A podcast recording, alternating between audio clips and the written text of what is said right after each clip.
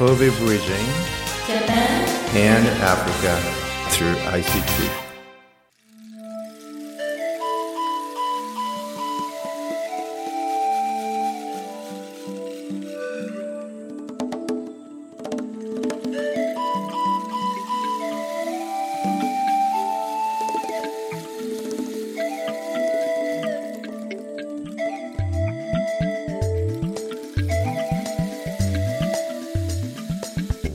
Uh, once again, as every month, uh, here, uh, Senda, broadcasting from Japan at FMYY. Hello everyone, this is Shizuka again. Um, thank you for listening to our program.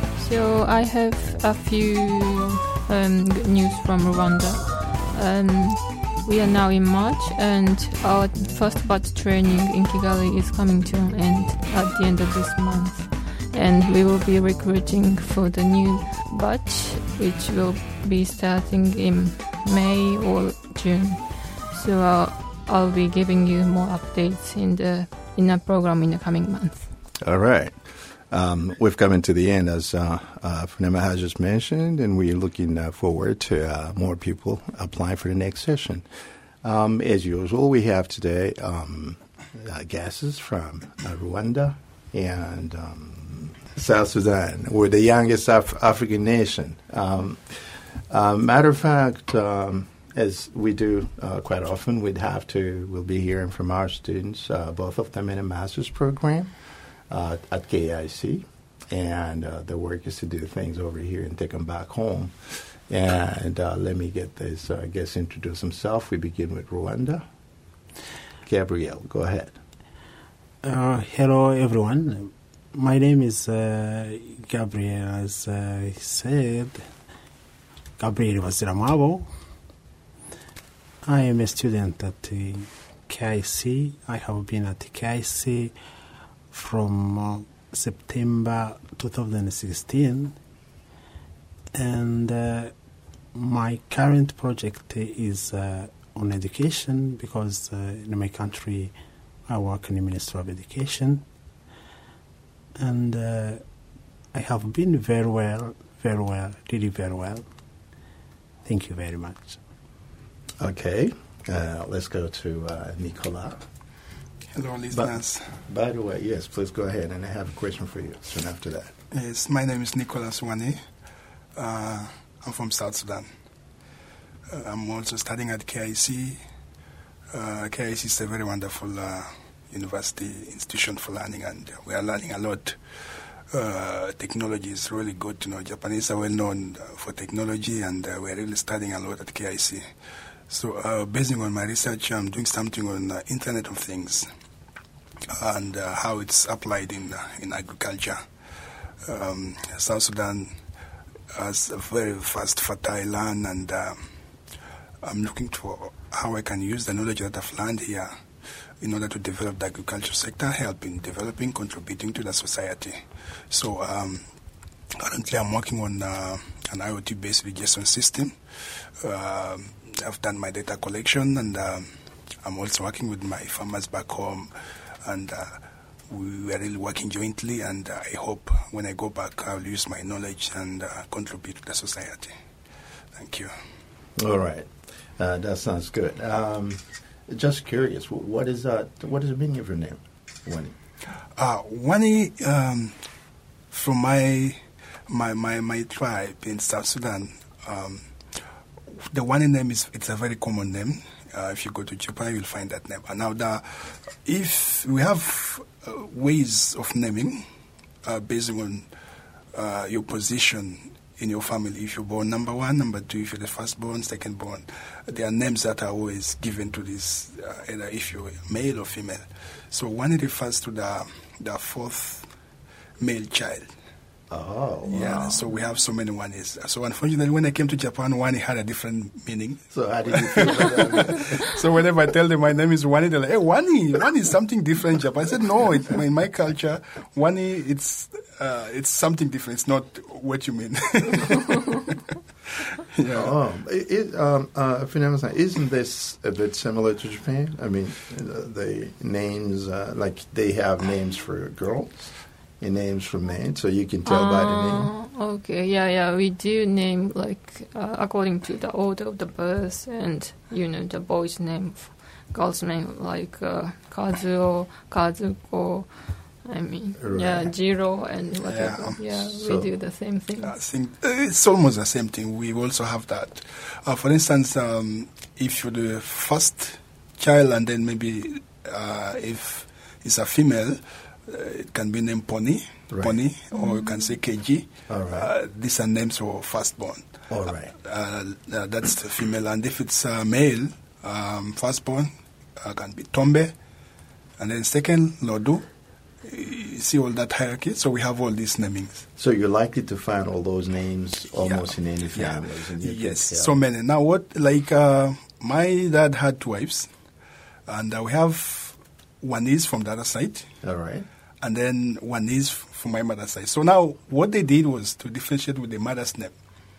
Like, if uh, my mom is called uh, KG, they will call me Wanil or KG, All meaning right. Wani, Wani Right. KG, Yeah. just to make that difference. All right. So the names are becoming, you know, so Yeah, confusing. confusing. Yeah.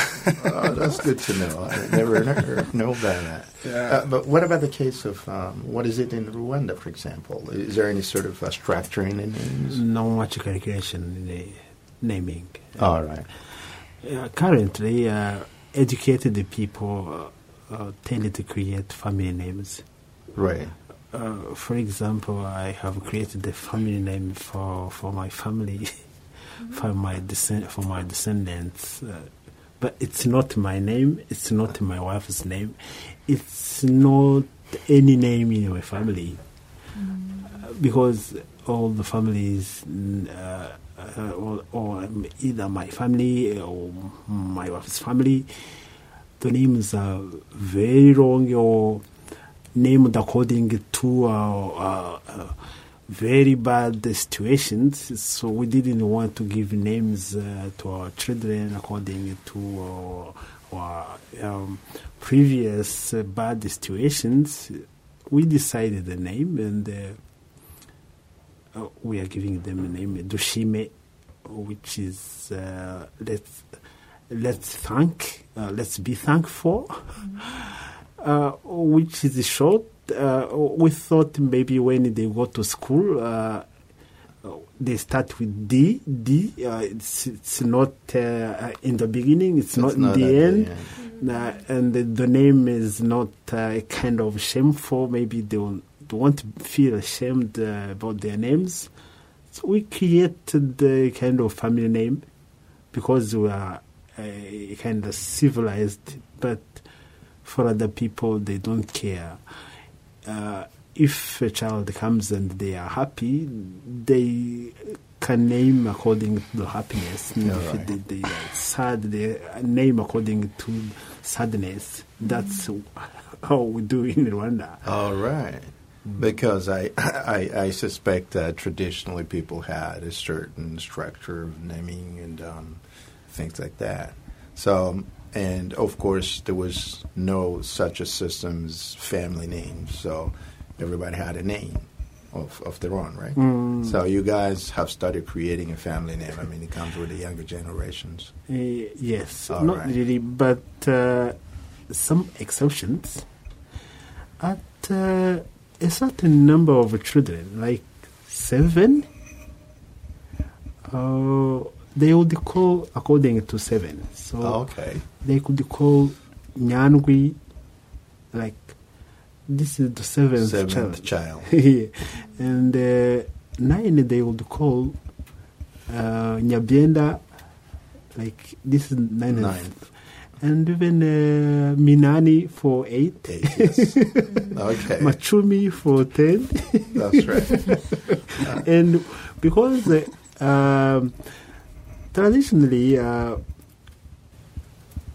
we would have uh, like um, 12 child, children Okay. and when you go over you call misago to say it's exceeding it's oh, over Oh, once you go beyond 12. yes I, it's I over see. exceeding Wow, that's quite interesting. Uh, Although we're neighbors, we don't have that system. but in, in the Congo, uh, traditionally people are named bending to a certain structure. And usually names don't go from fathers to kids; they go from brothers to um, from uncles. So kids would begin like my kids would have uh, my father's name, my um, father's brother's name, mm-hmm. and so on. Even the kingdom in the past, the kingdom went from brother to brother, not from child to father. Mm-hmm. And that's because uh, a death of one of the persons, um, the all the kids would go to an uncle if it's uh, matri- a matrilineal system. Mm-hmm. And if it's matrilineal system, where the mother is uh, principal, then the kids will go to the mother's side. Uh-huh. Right. Kobe Bridging, Japan, and Africa through ICT.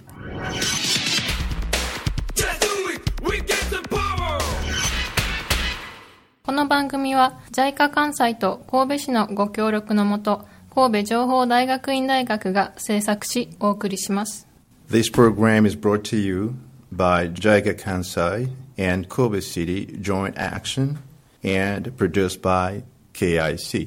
この番組は ICT と人間力で社会変革を起こす事業を通して神戸日本とアフリカをつなぐための番組です。This program bridges Kobe, Japan, and Africa through social innovation by ICT and Yourself Project. FM YY. So, now we've heard a bit about Africa. Let's come back to Japan. You've been here for a while. Um, I guess uh, maybe Fernandez has a question for you. Um, so um, I we had a, a, small chat before starting the recording, and uh, yeah, you briefly mentioned your research, but uh, maybe uh, our listeners would like to hear more about your research. So, would you uh, elaborate a bit more about your research? Mm, the, I, as I told in introduction, I you work for Minister of Education, and uh, when I applied for a study leave to come and study in Japan, I mentioned I would do something related to education, something to improve education in Rwanda. When I came to Japan, I planned to improve the way children learn about technology because Japan is uh, advanced in technology, and uh, I expected to find uh, guidance materials um, about technology.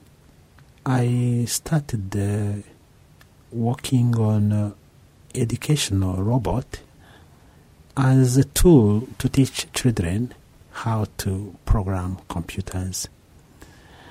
Uh, the problems I identified is uh, children they have difficulties with English and English languages are what we see uh, in um, so many applications uh, because applications that are currently on the market are developed from uh, English nations like America, UK,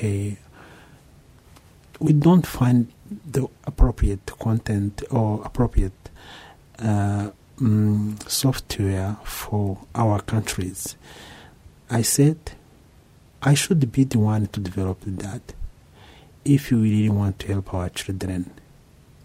So I developed a language, uh, a programming language in our native language.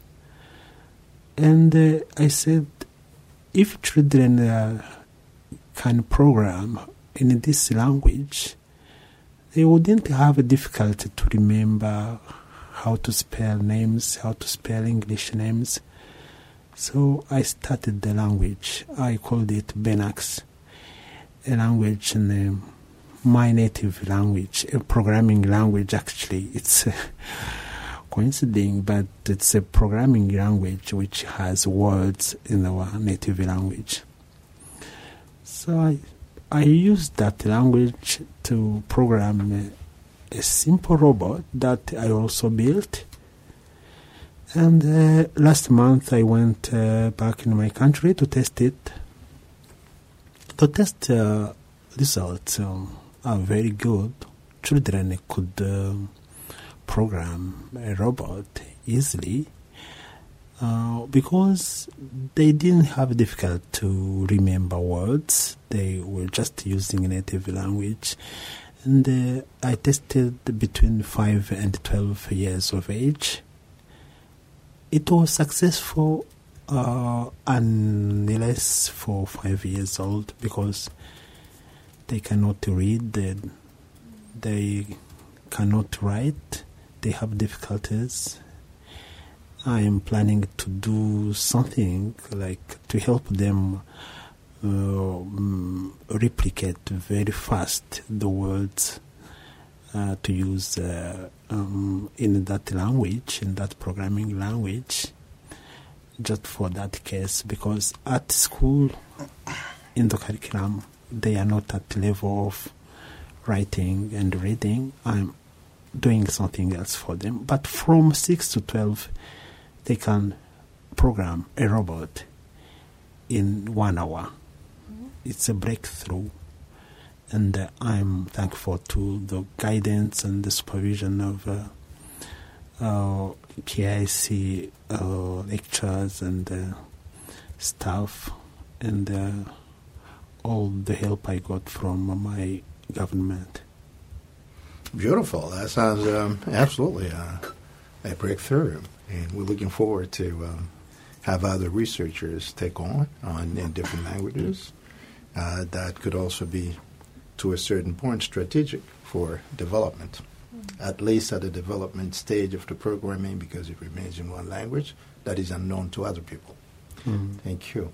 Now, um, I guess um, we're going to go quickly to uh, Nicola, who's working on IoT and agriculture, and we know that um, uh, Sudan has a fertile land for that. Uh, how many kilometers? I mean, what is the size of Sudan in terms of agriculture? Uh, we have two countries that make up the Sudan. Uh, there's Sudan and there's South Sudan. I know that. Some from South Sudan. Uh, according to my research, I think um, uh, South Sudan is about uh, more than 65,000 kilometers. That's right. Yeah, that's the rough estimate I can give. And uh, when look at from the African map, the satellite map of Africa, the northern part of Africa, uh, it's purely desert. Absolutely. So the central part of Africa coming to the Congo, and then coming to Uganda, South Sudan, you can see it's very green That's from right. the satellite map. So that indicates there's a lot of potential uh, and that that's what I'm trying to exploit. Mm-hmm. So, in order for us to really benefit out of all this, you know, fertility, the land is very fertile, all this, we need technology. So I realized the the problem in South Sudan is that um, uh, farmers they really don't use technology in their uh, in their agriculture. Uh, most of the farming is based on uh, manual systems, and uh, in most cases, uh, there's really no much, they, they, they, they, they, they don't make use of the land appropriately. So I wanted to, uh, to bring in some aspect of automation uh, in the farming process. Right. And um, um, what I did was um, I decided to embark on how I can use Internet of Things in order to uh, to automate agricultural uh, processes in uh, in South Sudan. So by Internet of Things, I mean connecting physical uh, uh, materials like soil, physical things uh, to the internet, so that you are able to see how they are performing, so that we have the insight information. So if you know something and you, you know how it's performing, and you can see it performing, so you can be able to decide accordingly. Right. You make yes, make right decisions like that. You improve on the productivity. So I'm working currently. I'm working on uh, the sensor modules um, from scratch. Uh, uh, I'm trying to use uh, Arduino and then uh, uh, plus um, some sensors construct a sensor module. And um, after constructing those sensor modules, uh, I will try to work on an online dashboard and see how the sensors will work together in order to automate the process. And uh, these sensors and the dashboard will be applied in monitoring the level of soil for farmers. So uh, I worked on my data. I collected, I interviewed farmers uh, back home. Um, I use the internet because I have some farmers who use the internet. I try to find out their opinion on the system and uh, the, the sensor modules. They were so positive about it because this is something new. It's not there in the country. Right. So I'm trying to introduce my society to the technology because that's where the world is going.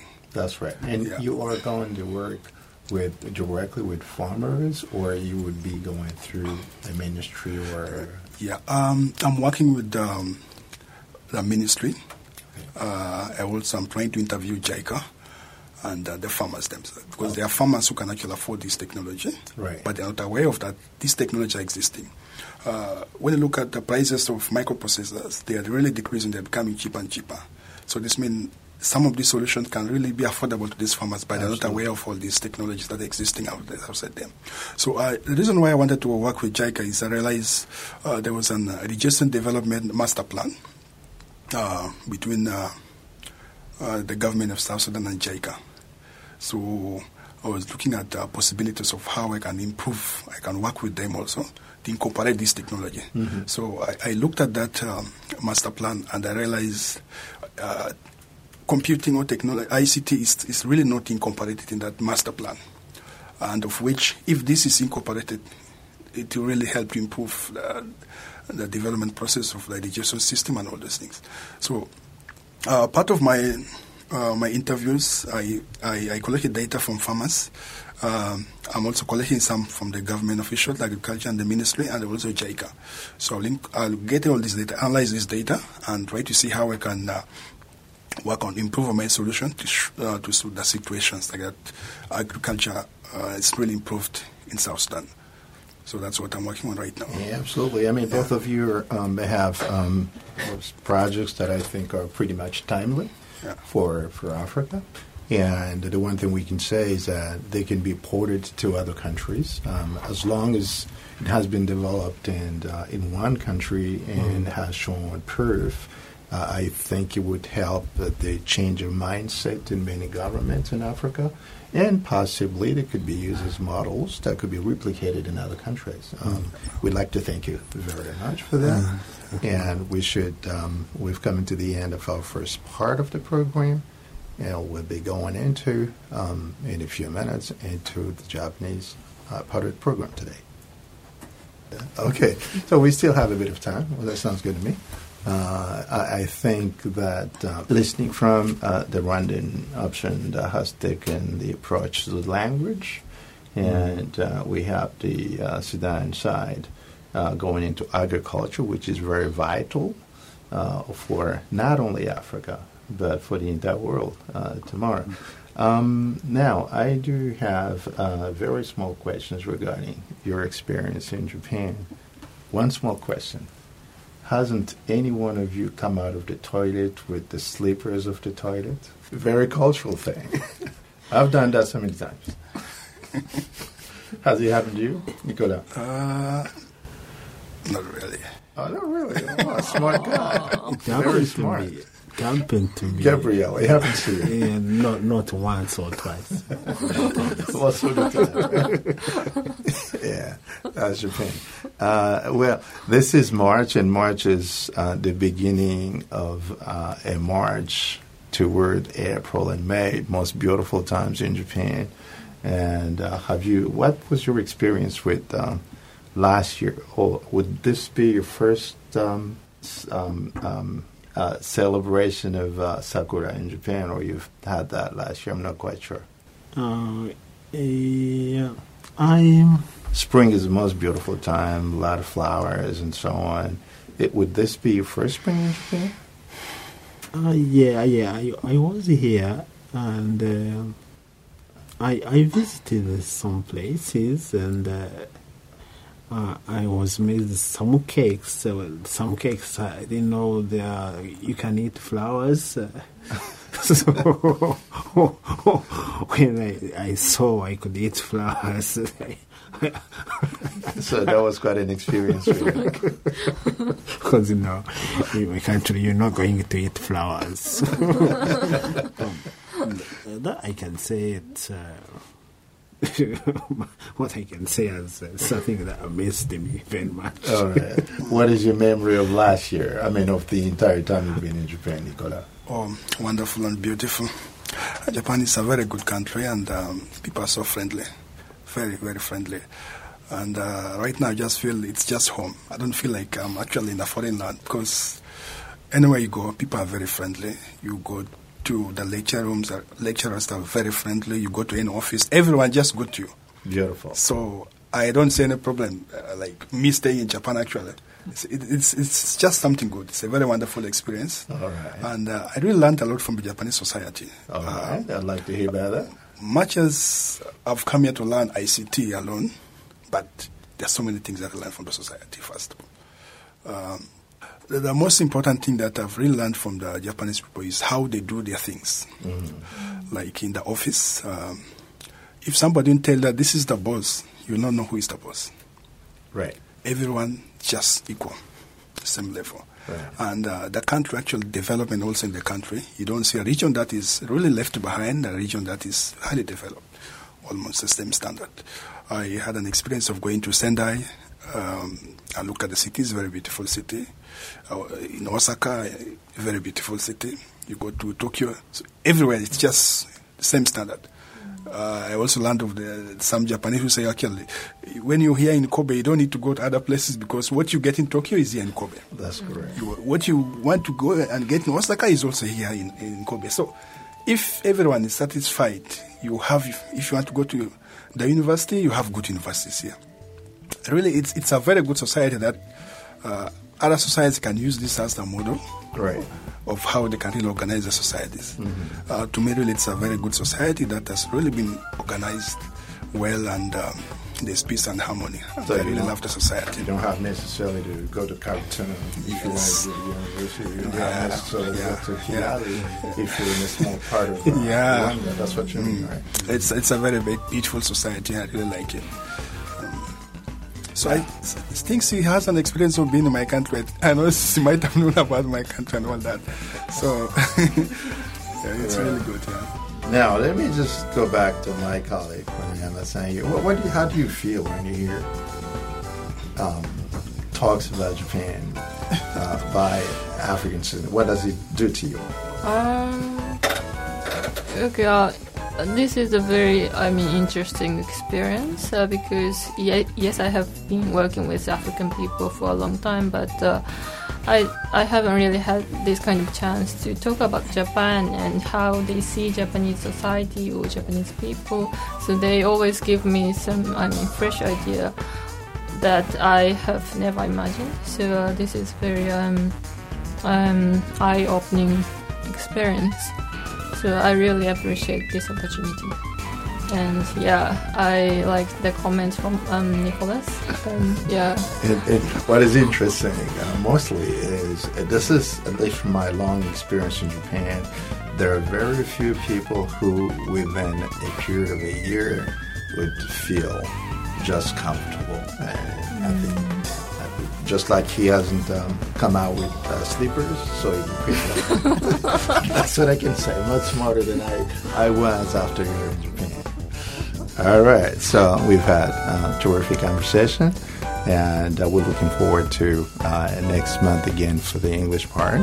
Um, we'll be uh, gearing into our second part of the program today. Thank you for listening. thank you. Yeah. This program is brought to you by Jaiga Kansai and Kobe City Joint Action, and produced by KIC. この番組は JICA 関西と神戸市のご協力のもと神戸情報大学院大学が制作しお送りしました。